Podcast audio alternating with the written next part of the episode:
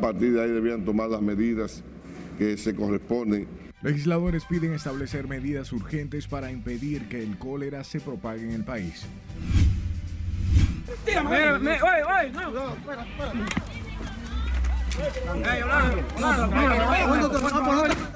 Agente de la DGC hiere al síndico del distrito municipal El Aguacate en la provincia de Duarte. Haitiano tiene derecho aquí también. Tras incidente que dejó al menos un herido, autoridades reabren frontera en Pedernales. Hemos llamado a un paro de labores. Médicos suspenderán servicios este miércoles y marcharán en San Francisco contra las ARS y AFP. Nada ni nadie nos va a detener ni va a hacer que flaqueemos. Wilson Camacho denuncia recibe amenazas por parte de los hermanos del expresidente Danilo Medina.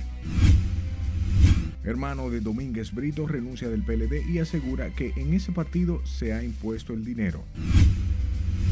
Valdés Albizu recibe misión del FMI y pasan balance al desempeño de la economía dominicana durante el 2022. Y Junta Central Electoral convoca de urgencia a los partidos políticos ante desborde de campaña electoral.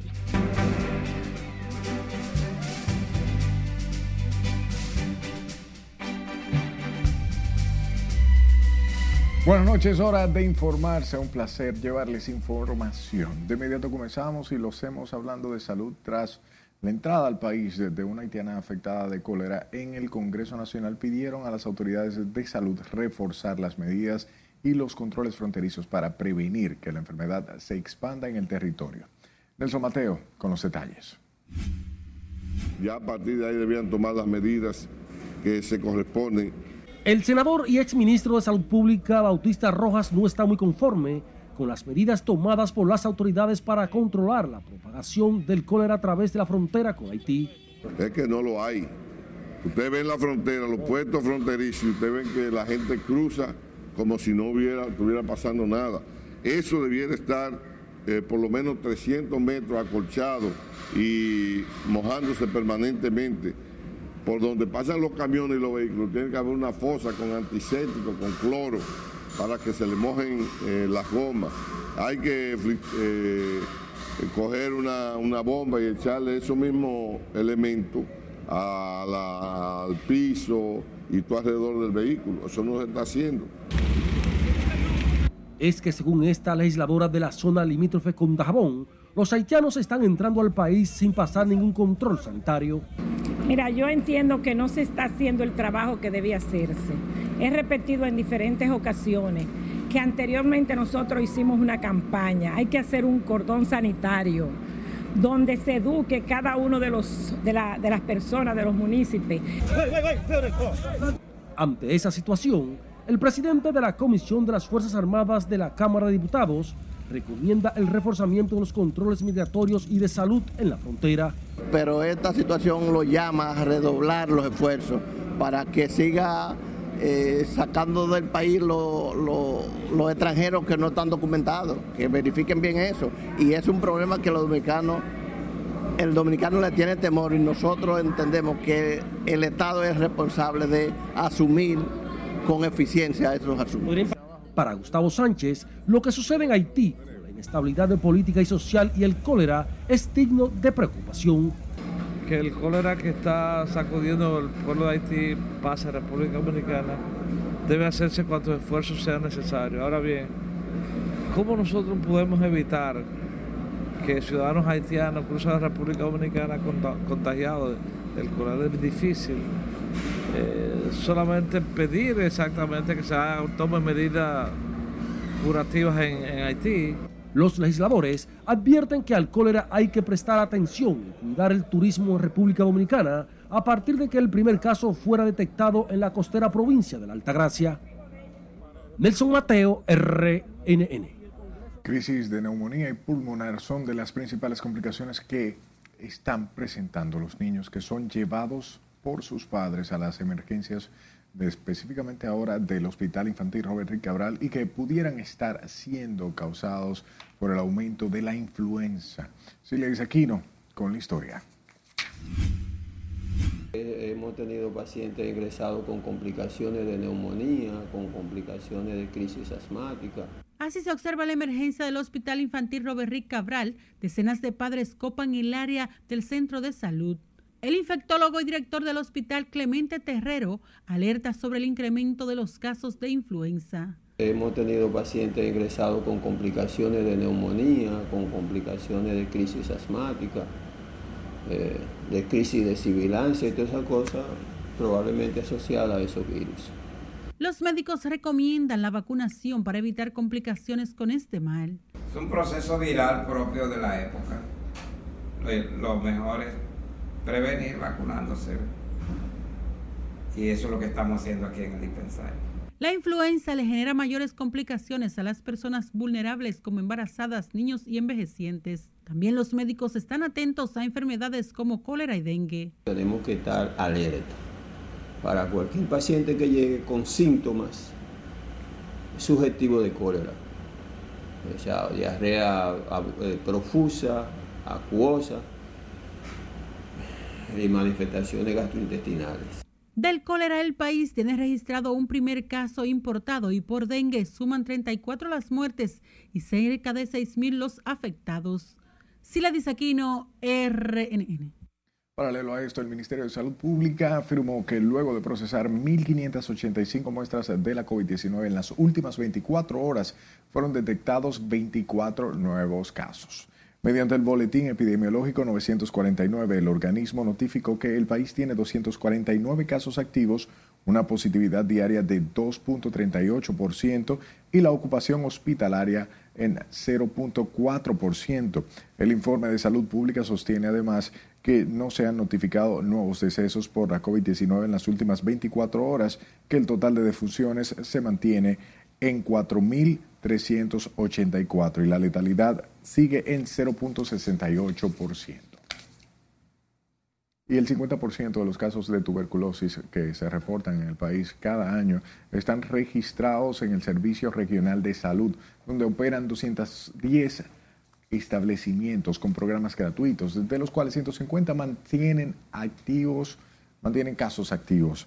En lo que va del año, en el Distrito Nacional Santo Domingo y Monte Plata se han identificado 1.483 casos de tuberculosis, mientras que el 2021 cerró con 1.625 casos.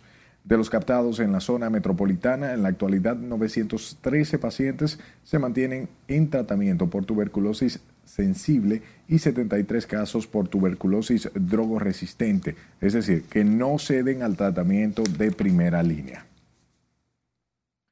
Hablemos del colegio médico que llamó a paralización por cuatro horas el próximo miércoles y ratificó la convocatoria a marcha ese mismo día en San Francisco de Macorís en su lucha por la eliminación de las ARS y AFPs. Si le dice aquí no, con más. Hemos llamado a un paro de labores, tanto en el sector público como en el sector privado, por cuatro horas. Con el llamado a paro en centros de salud públicos y privados se profundiza la lucha del gremio médico en contra de las ARS y AFPs. La paralización en todo el país se realizará a la par con la marcha del miércoles en San Francisco de Macorís. Este paro en el sector privado cuenta con el apoyo de la ANDECLIT, que adicionalmente ha llamado también a desafiliarse de la ADIMARS, que son las ARS pequeñas. Inicialmente el gremio procedió a desafiliarse de la ARS Universal, impactando a unos 250 mil pacientes. Cada día son más numerosas las sociedades que ya optaron por la desafiliación. Mientras por parte del gobierno, el director del Seguro Nacional de Salud, doctor Santiago Jacim, rechazó el método de lucha que desarrolla el gremio sanitario. Nosotros no estamos eh, propugnando a que esto pase.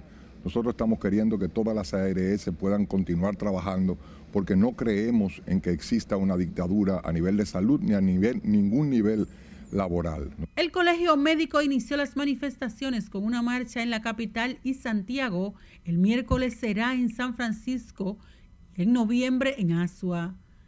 El presidente del Colegio Médico adelantó que mañana a las 11 tendrán una junta ampliada en la que podrían recrudecer la lucha en contra de las ARS y AFPs. Sila Disaquino, RNN. Hablemos de la redistribución de la riqueza, que sigue siendo uno de los principales desafíos de la República Dominicana, según el ministro de Economía y representantes de la Unión Europea, que advierten sobre un incremento en las desigualdades. Nos cuenta Laura Lamar. Tenemos que hacerlo en democracia, tenemos que hacerlo eh, eh, dialogando. En ese sentido, el funcionario presenta la aceleración de la prosperidad, mejoría de la calidad de vida y mayor cuidado del medio ambiente como el triple desafío del gobierno dominicano. Ir transformando continuamente las empresas para que estas empresas sean más productivas, las micros que crezcan más aceleradamente y que se modernicen, también las empresas medianas y las empresas grandes. Pero al mismo tiempo tiene un segundo reto y es que traducir ese crecimiento, esa transformación productiva en mejoramiento de la calidad de vida. Y eso significa también proveer mucho más servicios públicos de, de mejor calidad, educación, salud. Pero también tiene el desafío de hacerlo con No podemos seguir creciendo ignorando y de hecho agotando nuestro capital natural, agotando nuestros ríos, agotando nuestros bosques. Con esto coincide el coordinador de la Unión Europea Caribe, Juan Manuel Santomé, quien propone un mayor impulso del mercado libre a fin de tapar brechas sociales como la desigualdad, la falta de inclusión, el embarazo en adolescentes y otras que siguen siendo una materia pendiente para el país. Sino también en el territorio. Otro tema importante es la fiscalidad es necesario generar recursos domésticos para, de alguna manera, poder pagar las reformas de política pública y tener una mejor educación, una mejor salud, una mejor protección social. ¿no?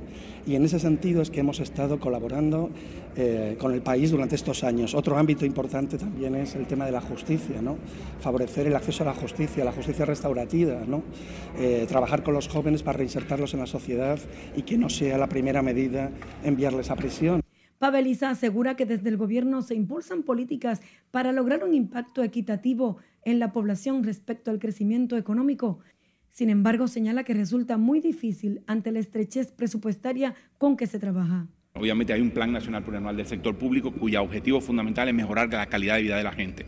En un contexto, debemos decir, de mucha estrechez fiscal estamos muy, con muy pocos recursos, estamos tratando de hacer de tripa corazón para mejorar todos los indicadores, eh, pero es un esfuerzo descomunal y eso no lo podemos hacer ignorando a los otros países. El funcionario dominicano y representante del organismo internacional encabezaron este lunes el inicio de la tercera mesa del diálogo eurosocial, en el que presentaron los logros de 31 iniciativas de este programa que busca promover un desarrollo sostenible e inclusivo con perspectiva de género y enfoque de derechos humanos. En este espacio que se desarrollará hasta el martes 25, la República Dominicana tiene la oportunidad de verificar qué están haciendo otros países de Europa, América Latina y el Caribe con la misma problemática. Laurila Mar, RNN. Y la directora ejecutiva del Centro de Exportación e Inversión de la República Dominicana, Viviana Ribeiro, informó que las exportaciones incrementaron más de un 60% en comparación con el año 2021 debido a la implementación de herramientas digitales en ese renglón. También destacó el sistema de ventanilla única de inversión que aglomera más de 10 instituciones del sector. De este año llevamos 20 meses creciendo de manera consecutiva en nuestras exportaciones y estamos seguros de que al cierre del año 2023 estaremos rondando casi por los 14 mil millones de dólares en exportaciones, lo cual constituirá un récord histórico para la República Dominicana. La titular de Pro Dominicana se expresó en esos términos durante el evento Instrumentos Innovadores en Pro de la Inversión, donde se dejó instaurada la ruta para garantizar la rapidez en los procesos. Por otro lado, el gobernador del Banco Central, Héctor Valdés Albizu, recibió a la misión del Fondo Monetario Internacional, encabezada por Emilio Fernández Corujedo, nuevo jefe de misión, que se encuentra en el país para llevar a cabo un staff visit Valdés Albizu resaltó en su exposición el crecimiento promedio interanual del 5.4% en el periodo de enero-septiembre, señalando que el sistema de pronósticos del Banco Central indica que el crecimiento del Producto Interno Bruto se ubicaría entre el rango de 5.0%, 5.5% para el año 2022. Asimismo, indicó que la inflación se situó en 8.63% interanual en septiembre para una reducción de 100 puntos básicos con respecto al máximo de 9.64% alcanzando en el mes de abril el presente año. Manténgase informado a través de nuestra página web rnn.com.do, al igual que la red de su preferencia. Solo busque nuestro usuario arroba noticias RNN. Sus denuncias son importantes, así que envíelas a este número de WhatsApp 849-268-5705 y escúchenos en podcast. Estamos en Spotify, Google Podcast y Apple Podcast como Noticias RNN.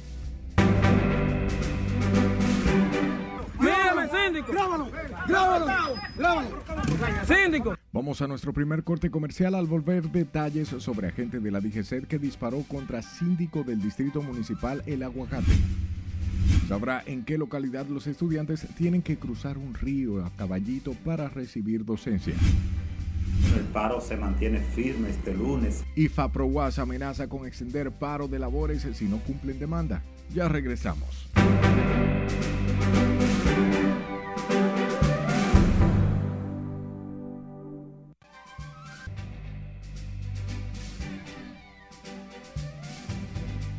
Varios aviones de los Estados Unidos llegaron este lunes al aeropuerto de Saint-Louverture en Puerto Príncipe con materiales de ayuda para ese país. Con esta información damos paso a nuestro recorrido internacional con nuestra compañera Catherine Guillén. Adelante, buenas noches. Así es, muy buenas noches. Se trata de un programa de ayuda destinado por Estados Unidos a través de la USAID para el fortalecimiento de la sociedad civil en Haití. Varios aviones cargueros con el letrero de Estados Unidos han llegado a suelo haitiano. De acuerdo con las personas que publicaron las imágenes, los aviones han llegado con materiales de ayuda y al menos uno habría llegado con combustible para entregar a la Embajada de los Estados Unidos en Haití. La Policía Nacional de Haití informó que derribó la casa de la pandilla Tizo, la que era usada como base y para mantener a las personas secuestradas en la zona de Tapá. La institución del orden explicó que el líder de la banda Tizo es el primo y uno de los brazos derechos de Vitelomé, que está involucrado en muchos delitos como asesinato de policías, secuestro, robo de autos, robo y así sucesivamente. La policía puertorriqueña reportó 11 asesinatos por disparo y 11 heridos de bala ocurridos durante este fin de semana en ese país. Del total de asesinatos, dos fueron doble y en otros se reportaron varios heridos. Rusia afirmó este lunes que Ucrania entró en la fase final para la fabricación de su bomba sucia, una amenaza que fomenta Moscú desde el domingo y que los aliados occidentales de Kiev rechazaron con firmeza. Un joven mató este lunes a dos personas en un tiroteo en un instituto de secundaria de San Luis, en Missouri, Estados Unidos, y luego falleció abatido por la policía. Las víctimas, una adolescente y una mujer adulta, aún no han sido identificadas por la policía local, que tampoco dio más detalles sobre el autor del crimen, salvo que se trata de un joven de 20 años. El gobierno del presidente estadounidense Joe Biden sancionó este lunes al sector minero aurífero de Nicaragua por ser una pieza importante que financia el gobierno, además de prohibir la entrada de 500 personas ligadas al mandatario Daniel Ortega.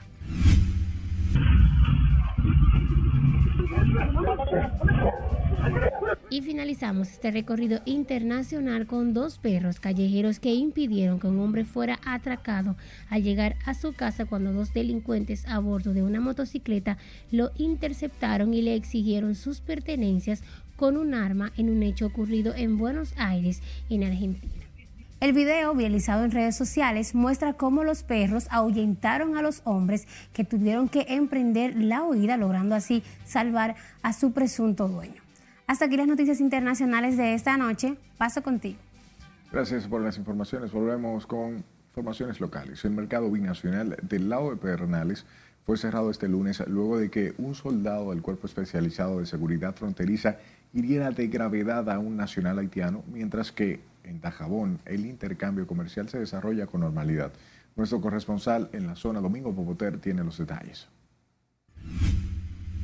La frontera en Pedernales fue cerrada luego de que se investigue el caso de que un soldado del CESFRON hiriera supuestamente a un haitiano, el cual portaba un arma blanca con la que enfrentaría al militar.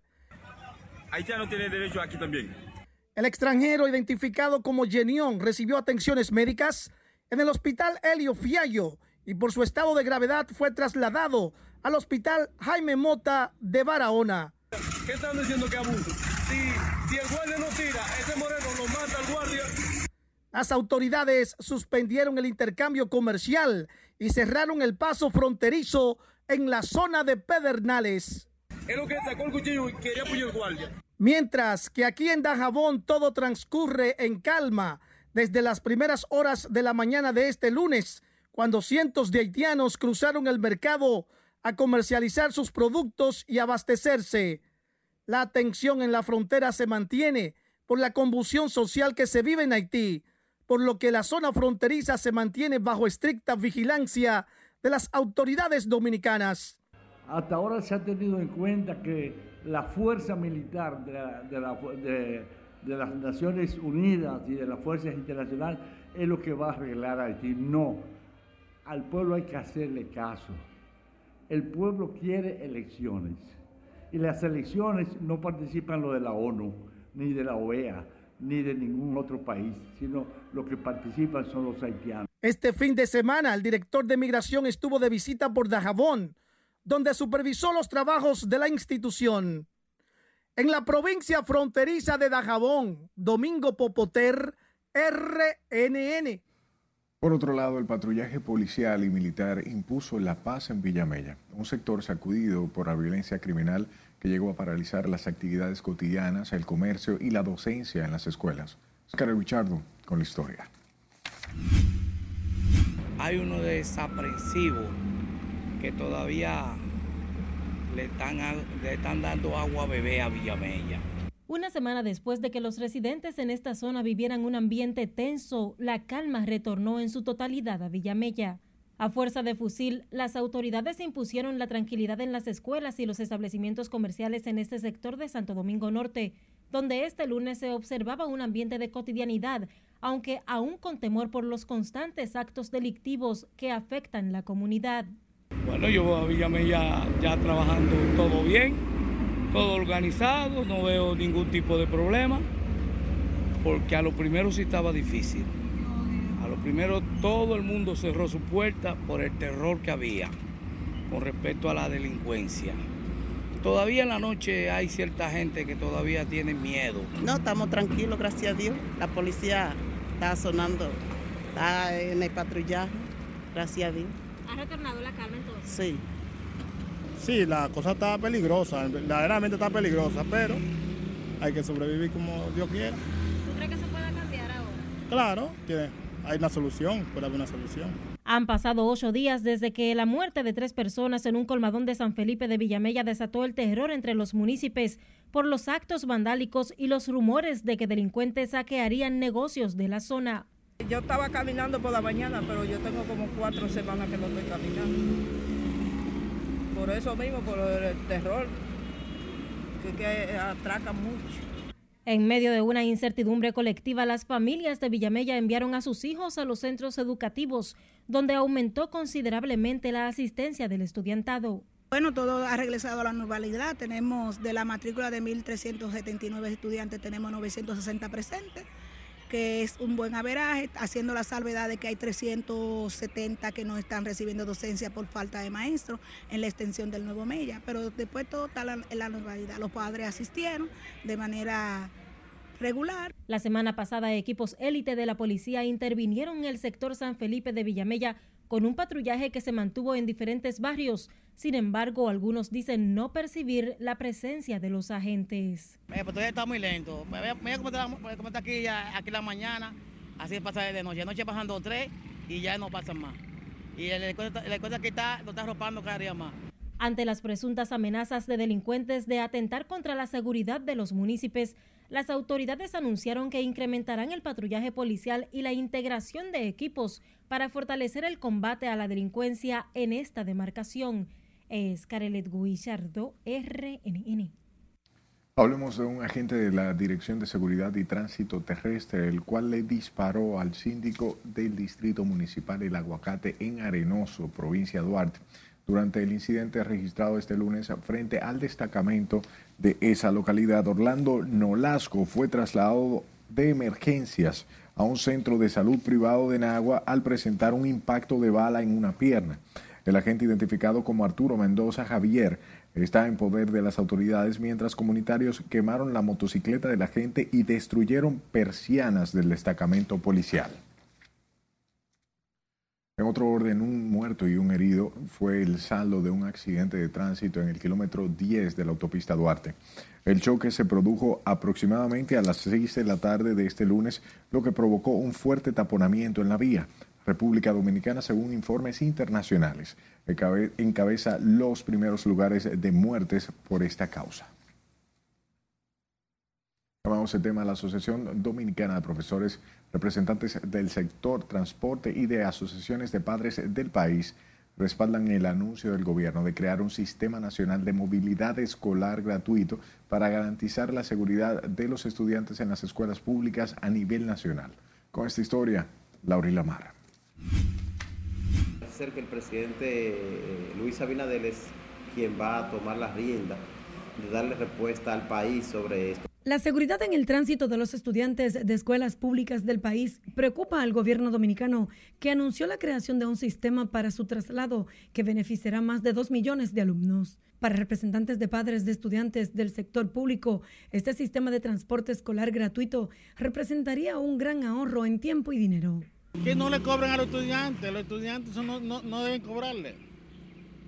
¿Cómo Porque van a estudiar o, o un 50% de la canasta familiar de la familia dominicana.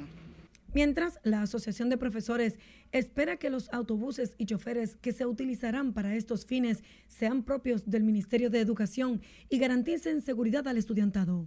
Que los autobuses, eh, los empleados eh, sean del Ministerio de Educación, no que dependamos de otra, de una empresa privada o que, eh, dependa, que el servicio dependa de la, de la ONSA, porque conocemos bien cómo cómo son los servicios, estos eh, servicios de transporte de pasajeros. En tanto que empresarios del transporte aseguran que con esta iniciativa el país da un gran paso de avance en términos económicos y de modernización. Estos estudiantes ya no eh, tengan que pasar trabajo camino a la escuela, que no sean asaltados, que no se les dañe el uniforme cuando llueve, que no sean atropellados por vehículos, que ya no mueran más niños.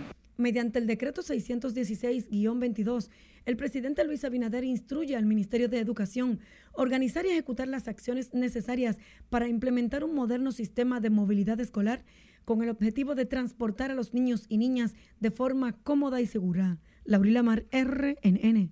Mientras estudiantes tienen que ser cruzados en las espaldas por sus padres, que se ven obligados a no asistir a la escuela cuando llueve por falta de un puente en esa comunidad de Santo Domingo Oeste. Se trata de los residentes en los barrios Eduardo Brito y Restauración en la calle Agricultura, kilómetro 24 de la autopista Duarte en el Gran Santo Domingo.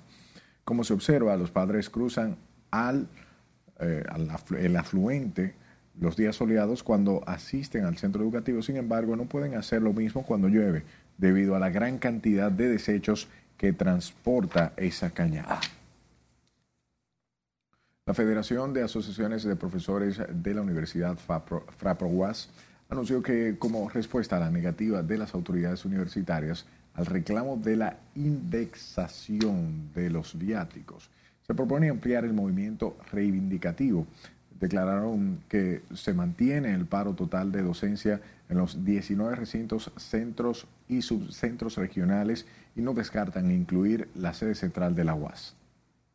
Se mantiene firme este lunes, en la segunda semana ya que entramos en un 100% en los 19 centros y recintos regionales de la UAS. Profesorado unificado a carta cabal. Seguimos a la espera de que las autoridades reaccionen, eh, vengan y respondan la, demanda de que se ajusten los viáticos que tenemos que pagar para ir a atender a 80 mil alumnos a lo más lejano del país. De igual forma, la dirección de FAPROWAS ha convocado para este martes 25 de octubre la reunión del Consejo Superior de Directivas con carácter ampliado a todos los directivos de las 26 asociaciones de facultades, recintos, centros regionales y de los jubilados, donde definirán los pasos a seguir. Vamos al tema. El Centro de Operaciones de Emergencia emitió alerta verde para varias provincias de la zona fronteriza, el Valle del Cibao, las Cordilleras Central y Septentrional, debido a la incidencia de una vaguada. El COE pidió también a los residentes en las provincias bajo alerta estar atentos a los boletines que emitan las autoridades. Santiago, Valverde, Atomayor, Monte Plata, Puerto Plata, San Juan, Santiago Rodríguez, Dajabón, Montecristi y la provincia de Elías Piña. Pedimos a la población abstenerse de cruzar ríos, arroyos y cañadas que presenten grandes volúmenes de agua. La Oficina de Meteorología explicaba que debido a la inestabilidad y humedad que aporta una activa vaguada, se ha declarado la alerta en varias provincias ante posibles inundaciones. Se otorgaron más de 10 millones en pagos de soborno para la obtención de las obras. Es momento de otra pausa comercial al regreso. Ministerio Público revela esquema de corrupción que presuntamente utilizaban imputados en caso Pulpo. A los hombres que pasen por situaciones como esa. Sepa por qué la ministra de la Mujer asegura que son casos aislados, violencia contra hombres. Y Junta Central Electoral convoca a los partidos para frenar campaña electoral. Esta es la emisión estelar de Noticias RNN.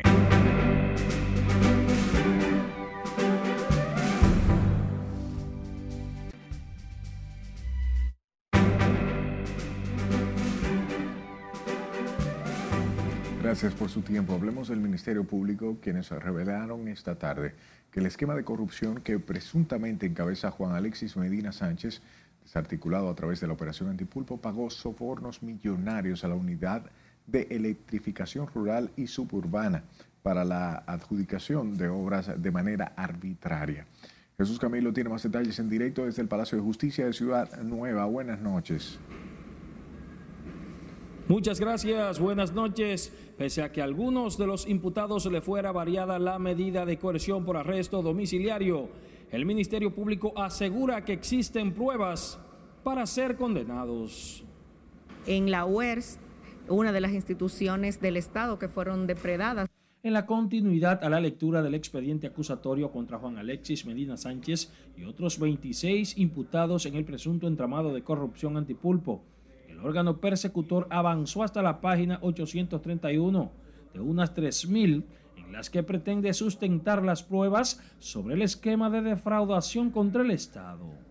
Ante el séptimo juzgado de la instrucción del Distrito Nacional, el Ministerio Público reveló que el entramado mafioso dirigido por Alexis Medina pagó más de 10 millones de pesos como soborno a través del tráfico de influencia en la UERS. Vimos cómo se otorgaron más de 10 millones en pagos de soborno para la obtención de las obras que fueron obtenidas eh, bajo este esquema. No han habido estipulaciones significativas, todas las defensas han querido, así como el Ministerio Público, que se le dé lectura de manera integral a todo el contenido de, de lo que es la teoría de caso o la teoría fáctica. En tanto, el titular de la Procuraduría Especializada de Persecución contra la Corrupción Administrativa, Wilson Camacho, denunció que Alexis Medina y su hermana Magalis han proferido palabras amenazantes contra la autoridad, que fue puesto a conocimiento del juez David Timoteo Peguero. Por eso en el día de hoy hicimos la advertencia al tribunal. Nosotros somos funcionarios en el ejercicio de, sus, de, nuestras funciones y nosotros nada ni nadie nos va a detener ni va a hacer que flaqueemos en el ejercicio de las mismas. Nosotros seremos cada vez, sin importar lo que pase, más fiscales. En el caso de corrupción antipulpo, que se encuentra en etapa preliminar, son implicadas 27 personas y 21 sociedades comerciales, quienes, según el Ministerio Público, conformaban una red mafiosa que defraudó con más de 5 mil millones de pesos al Estado dominicano. Será el próximo viernes cuando el Ministerio Público continuará dando lectura al expediente acusatorio contra los imputados en el caso Antipulpo. Es lo que tengo hasta el momento. Paso ahora contigo al set de noticias. Gracias Camilo por la información. Y por segunda ocasión, el primer juzgado de instrucción del Distrito Nacional aplazó la audiencia preliminar del caso contra la coronela de la DGCD, Isabelita de los Santos, y otras seis personas acusadas de agredir al defensor del pueblo y miembros de la prensa mientras realizaba un descenso en el canódromo Los Cocos. La decisión fue adoptada por el magistrado ante la ausencia de dos de los defensores de los imputados en el caso. La Fiscalía del Distrito Nacional solicita imposición de medida de coerción a los imputados consistentes en el pago de una garantía económica, impedimento de salida y presentación periódica. Por otro lado, el presidente de la Asociación de Fiscales Dominicanos, Francisco Rodríguez, advirtió que la falta de recursos limita la lucha contra la corrupción y la impunidad. El presidente de Fiscaldom, Francisco Rodríguez, explicaba que el presupuesto de 8.350 millones de pesos asignado al Ministerio Público para el próximo año estrangula la Procuraduría y sus programas de prevención y persecución del delito. Si no hay presupuesto, no hay posibilidad de tener, de tener una independencia judicial plena. Y de eso se trata también, de no arrodillar al Ministerio Público. La Asociación de Fiscales Dominicanos exige permanentemente que se cumpla con la ley 19404, que es la que establece la distribución presupuestaria. No lo decimos nosotros porque sí, es la ley. Y si la ley lo dice, es para cumplirla. El presidente del gremio de ayudantes de la Procuraduría aseguró que este año la Procuraduría tenía 9.300 millones de presupuesto más unos 2.500 que recibió de manera extraordinaria para un total de 11.000 millones. Francisco Rodríguez afirmó que para el próximo año la Procuraduría recibiría 1.500 millones menos. Rodríguez entiende como inaudito que un fiscal que pide 30 años de prisión contra un narco o luchando contra los peligrosos corruptos tenga que salir de la audiencia y tomar muchas veces un transporte público sin ningún tipo de seguridad. La gobernadora de la provincia Montecristi, Nelcy Milagros Cruz, aseguró que la inseguridad ciudadana no es de preocupación en la demarcación donde existe la menor tasa de criminalidad en el país la funcionaria dijo que Montecristi se encuentra en el mejor momento para inversión extranjera, aunque reconoce se necesita algunas mejorías. El presidente ha puesto todo el interés para que el puerto de Manzanillo y todo su conjunto pueda desarrollarse. Se ha trabajado juntamente con el, Ministerio de la Presidencia, eh, con las juntas eh, de vecinos del territorio, realmente en conjunto con el puerto, todas las inversiones que van a llegar el master plan de Manzanillo y todo lo que conlleva el desarrollo. Realmente nosotros estamos muy felices como montecristeños del desarrollo que va a tener la provincia y toda la región. Funcionaria ofreció estas declaraciones en compañía de su hermano, el pelotero Nelson Cruz, previo a reunirse con el presidente Luis Abinader en el Palacio Nacional. Por otro lado, la ministra de la Mujer, Mayra Jiménez, calificó como hechos aislados los episodios de violencia de mujeres hacia hombres como los que se han visto en las redes sociales y se han viralizado. Sin embargo, llamó a quienes sean víctimas de agresión a denunciarlo, señalando que la violencia no tiene género. Jamás. La violencia debe ser el camino para un desahogo frente a una situación que puedan tener con su pareja. Hay que tener la capacidad de sentarse, de dialogar y de saber que cuando ya no es posible por la situación en la que están viviendo continuar con una relación, pues parar, pero que nunca ese debe ser el camino y a los hombres que pasen por situaciones como esa, que igualmente también lo denuncien, que ahí están las instituciones del sistema que de seguro darán la respuesta que corresponde. María Jiménez manifestó su preocupación ante el incremento de los feminicidios en el país que contabilizan en lo que va de años 57 muertes de mujeres a manos de sus parejas o exparejas. Organizaciones comerciales, comunitarios y profesionales del derecho se movilizaron desde Baní hasta el Congreso Nacional en contra de las altas tarifas eléctricas y los apagones. Los colectivos sociales están convocando a una marcha que iniciará el miércoles a las 10 de la mañana en el Parque Central y que terminará con una manifestación pacífica frente a la sede de EDESUR en ese municipio. Señores, lo que está pasando en Baní es de llorar. Las facturaciones de energía eléctrica están sobrevaluadas, triplicadas diría yo. No obstante eso, los apagones están generando que nuestros comerciantes, amigos, y trabajadores estén en quiebras.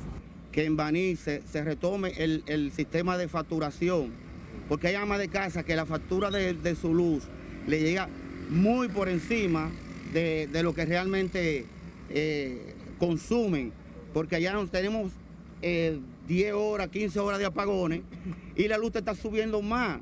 Entonces, no, no, no vemos por qué razón está subiendo tanto la luz con, apagones. Otros empresarios, ¿cómo no hacemos si no, si no, no podemos ni trabajar? ¿Eh? Si no hay luz, ¿cómo trabajamos?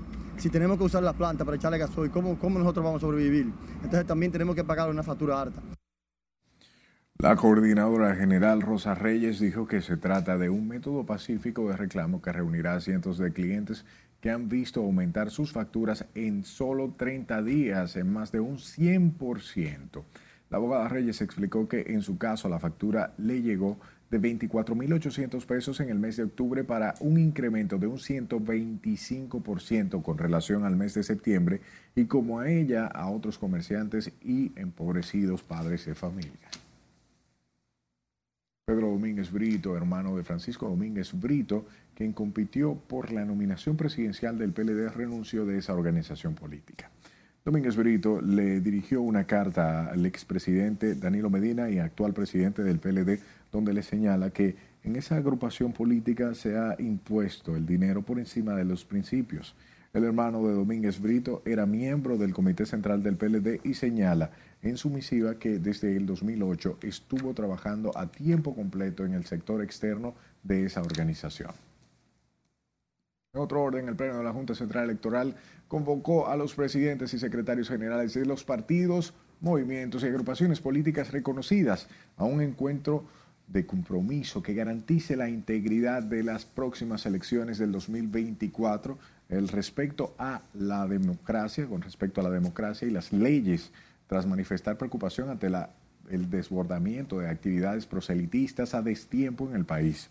A través de un comunicado público, la Junta Central Electoral exhortó a las entidades políticas a deponer de las campañas proselitistas prematuras, lo que según explicó amenaza gravemente con quebrantar la integridad del sistema electoral.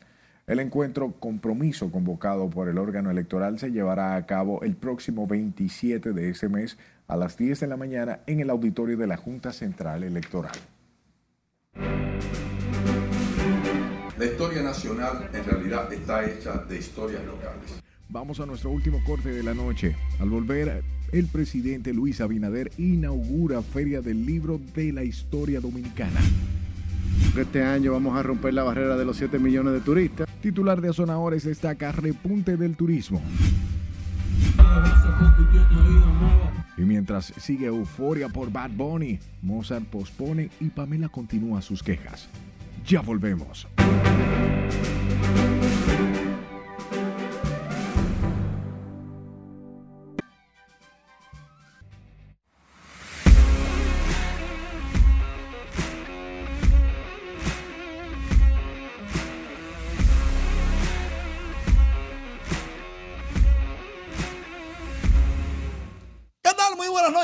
Seguimos en el Palacio Presidencial. Vamos a escuchar a Nelson Cruz. ¿Qué fue hacer Nelson Cruz al Palacio?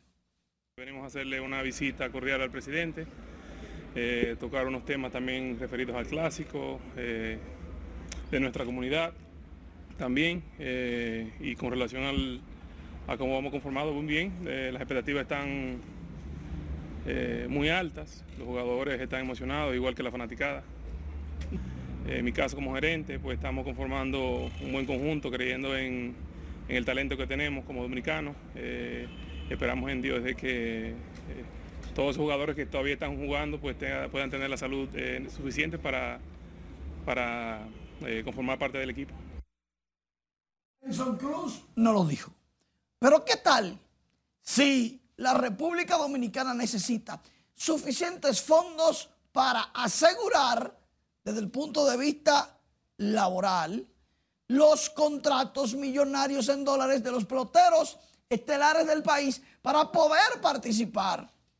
Eso es que quizás, pero también hay que buscar un dinerito para el campamento, para una serie de protocolos antes de que todo comience. Y lógicamente, el presidente es que el que tiene que ayudarlos. Nada más lo dejo hasta ahí. Mientras tanto, el pelotero estrella de la semana de producciones Apolo, llegando al año 47, le hace un justo homenaje a don Bienvenido Rojas, telar de telares, maestro de maestro, Bienvenido Rojas en la crónica deportiva y en el periodismo sentido general. Ronnie Mauricio y César Valdés ganaron el premio pelotero estrella de la semana en la primera semana. Es la premiación histórica del béisbol dominicano. Es donde todo el mundo va a expresar sus opiniones sobre las mejores actuaciones del béisbol invernal. Y nos deleitó bien borroja con sus anécdotas. No se imaginan el excelente momento que pasamos. Por otro lado, Eli de la Cruz y Pedro Fernández reciben el MVP de la primera semana de los premios de la liga. Son los oficiales. Le dieron 50 mil tululuces. Y ya para la segunda entrega de esos premios, ganaron los mismos que los de los peloteros estrellas de la semana. Ronnie, Mauricio y César Valdés. Hablando de los Tigres del Licey, Eli de la Cruz conectó con el angular la mandó al bajo de Montecristi por los 411 literal. ¡Qué tablazo el de Eli de la Cruz! Este muchacho, pero parece que él es veterano. Estelar, no primer año.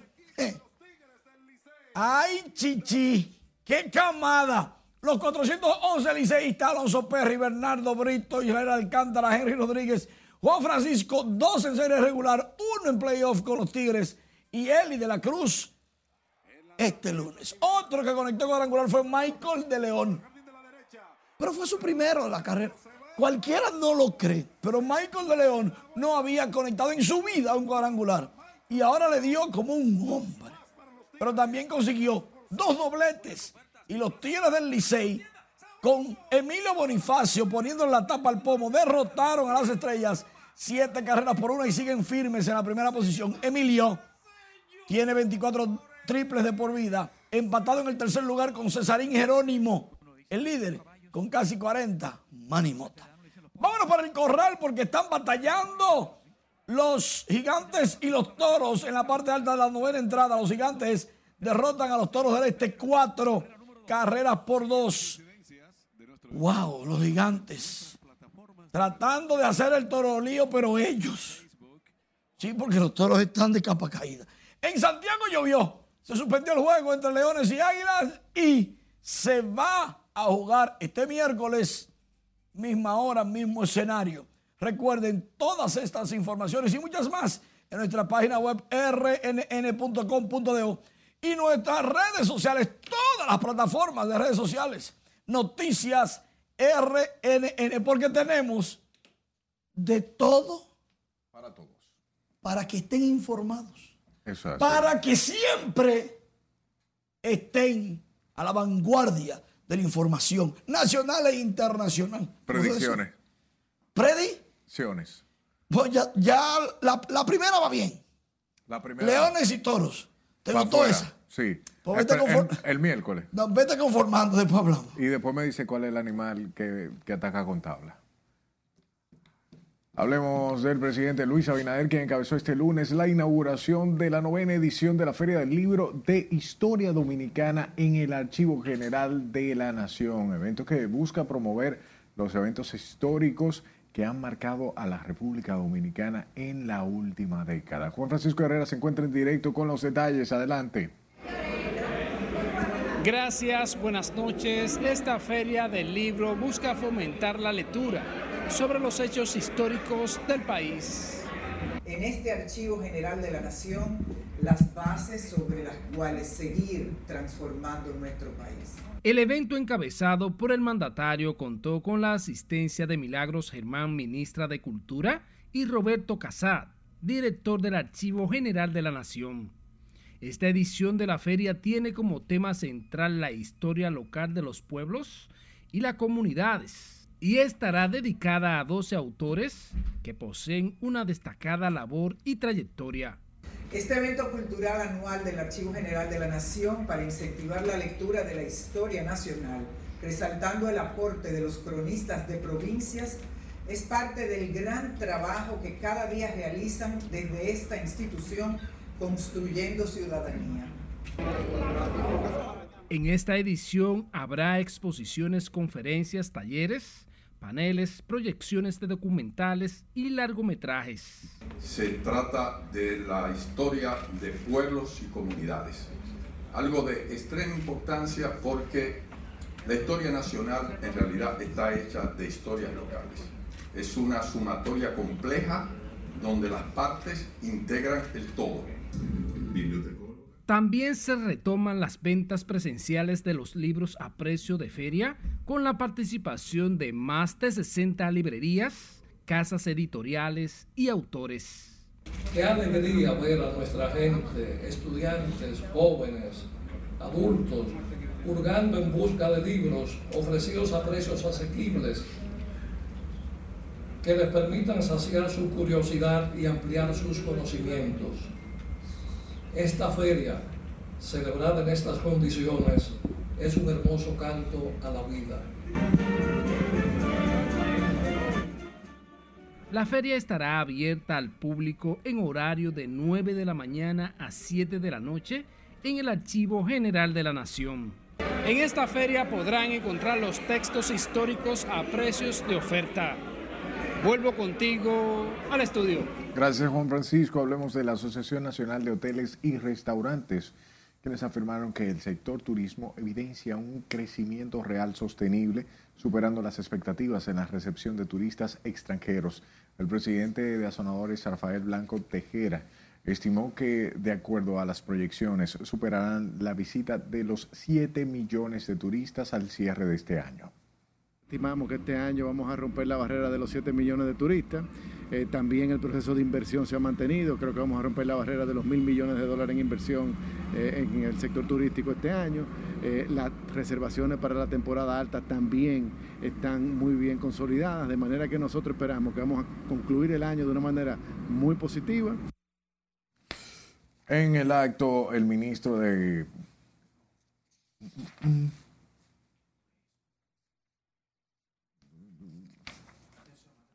Blanco Tejera aseguró además que a las bondades del sector turismo ha contribuido las inversiones de manera constante, lo que ha permitido un crecimiento consolidado. Y al cumplirse este lunes 81 años de su fundación, Ban Reservas posee activos totales por un trillón de pesos y más de 3 millones de clientes.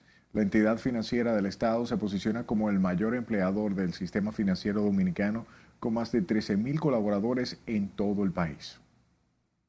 Se informa que somos la primera institución financiera dominicana y la sexta en el continente americano en obtener la importante certificación ISO 37001 del sistema de gestión antisoborno por lograr satisfacer parámetros internacionales de cumplimientos éticos que le permiten prevenir, detectar y mitigar oportuna y eficazmente el riesgo de soborno y corrupción. Hemos ejemplificado así, con la gracia de Dios, la parábola de los talentos que leemos en el Evangelio de San Mateo, al emplear en beneficio del país lo que el Señor nos otorgó, los cuales hemos multiplicado sin negligencia. El administrador, el administrador del Ban Reservas, Samuel Pereira, resaltó el hecho de que esa institución financiera se convirtió en la primera de su tipo en obtener una certificación ISO por lograr satisfacer los parámetros internacionales para prevenir, detectar y mitigar el riesgo de soborno y corrupción. El Banco de Reservas celebró este lunes el 81 aniversario de la institución con una homilía en la Catedral Primada de América oficiada por Monseñor Benito Ángeles.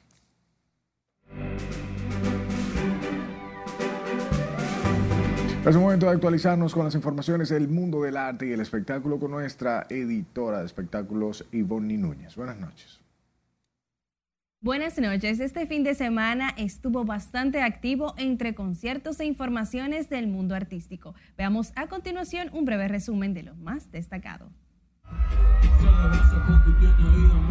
Dos noches históricas se vivieron este viernes y sábado en el Estadio Olímpico con el World Shoulders Tour del artista urbano Bad Bunny totalmente sold out con un recorrido por toda su carrera musical y artistas invitados.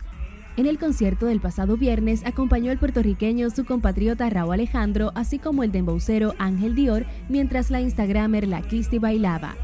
El sábado, Bad Bunny recibió varios artistas como Jay Cortés, Joel Randy, Toquilla, Arcángel y un final épico acompañado del merenguero Toño Rosario.